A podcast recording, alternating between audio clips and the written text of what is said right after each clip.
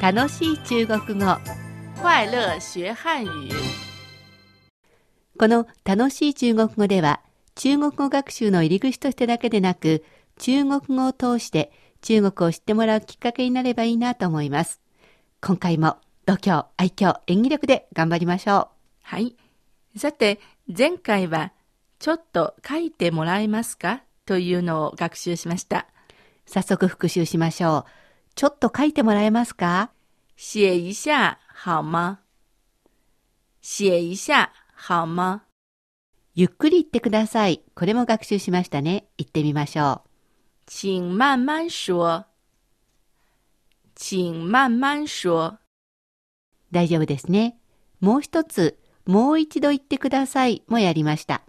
もう一度言ってください。中国語で言ってみましょ请再说一遍。请再说一遍。う。大丈夫ですね。今回は前回のこの中国語をもとに立場を変えた場合の言い方を学習します。中国人のお客さんに書いてもらいたいとき、ちょっと書いてくださいを丁寧に言ってみましょ请您写一下好吗？请您写一下好吗？う。聞き取れましたか？どうぞの意味、丁寧さを表すちん、そしてあなたのにをにんに変えて、やはり丁寧さを表しています。今度は支払いの時にクレジットカードなどを使い、中国人のお客さんに名前をサインしてもらいたい時、こんな風に言います。请签上您的名字。请签上您的名字。签上の签はサインをするという意味です。名字は名前の意味ですね。えーそれでは今度は、ここに名前をサインしてください。ここにという単語はつけるとこんな感じです。请在这里签上您的名字。请在这里签上您的名字。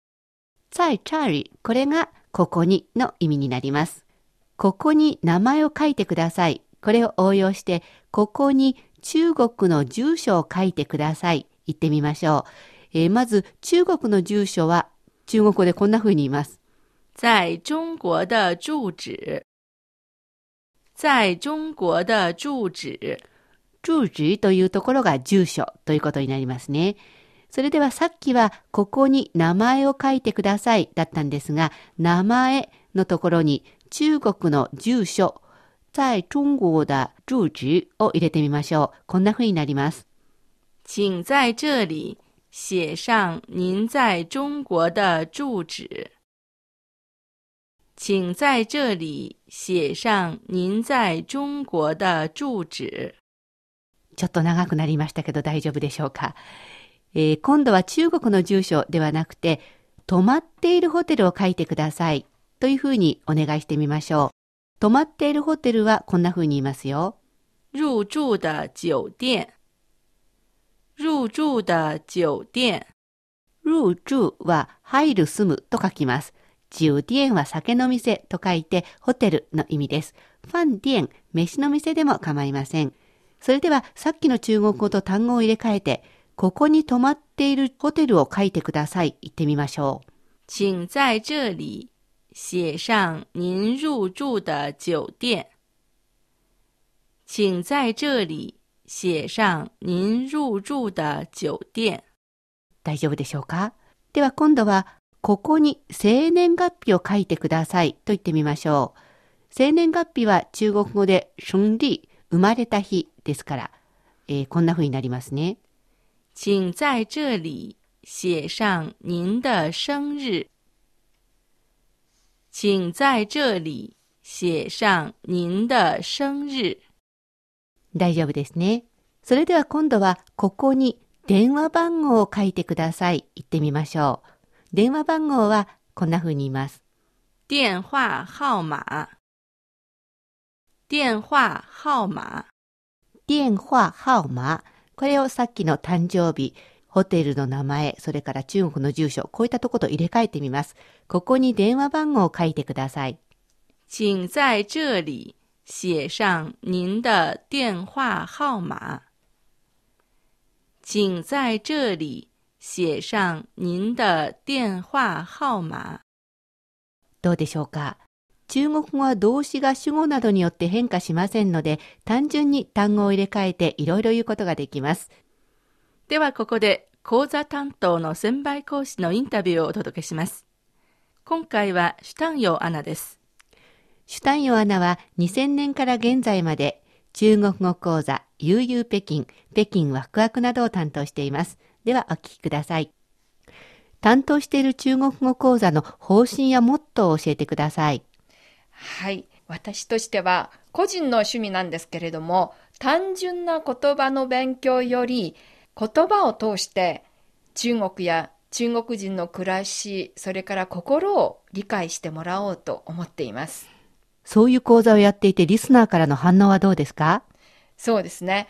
えっと、番組で初めの時と真ん中に脱線したりして、中国のことを、えー例えば、茶叶蛋、お茶で煮込んだゆで卵あるじゃないですか。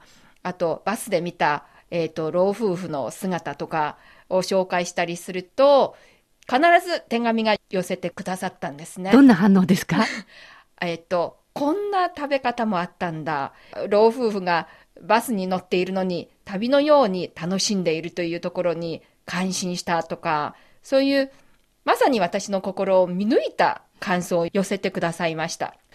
さて、えー中国語を学習するときですね、どんなことが大切だと思いますか？どんなことに気をつけたらいいと思いますか？はい。言語の学習なので、単語を覚えることが一番大事ですね。確かに。はい。単語の量を増やすことですね。どうしたら増えますか？私個人の考えでは、やっぱり自分の趣味に従って、例えば、私個人はドラマが好きだったので、日本のドラマを聞き取って書き取ったんですね。書き取るとこまでやるんですね。はい。で、そのうち単語の量、あるいはフレーズ、言い習わしを覚えていたんですね。うん。わざわざ覚えなくてもいいという方法を取った方が長続きできるし、興味を持ちやすいと思います。うん確かに自分の趣味から語学を覚えていくっていうのはいいかもしれませんね。はい。ではおしまいに、これから中国語を勉強する人、学習する人へメッセージをもらえますか？はい。中国語は日本語とちょっと違って、やっぱり発音の部分がちょっと複雑みたいですね。ピンのところはとても難しいと思います。ですから、ピンをやっぱりきちんと習った方がいいです。うん。やっぱり発音重視ってことですね。はい。それから文法ですけれども、丸を覚えるしかないと思いますね。丸暗記ですね。はい。中国語の文法は日本の動詞のように変化がないので、覚えやすいと思いますよ。量を増やしたら活用しやすくなると思います。ぜひ皆さん頑張ってくださいね。どうもありがとうございました。やはりラジオ講座ですから語学だけでなく楽しく学ぶということが大切なんですね。そろそろお別れの時間です。次回の楽しい中国語はここまでの復習とまとめをお送りします。お楽しみに。いかがでしたか？ここまでのご案内は私、高橋恵子と、シャトーでした。それではまた、学習進步。再见。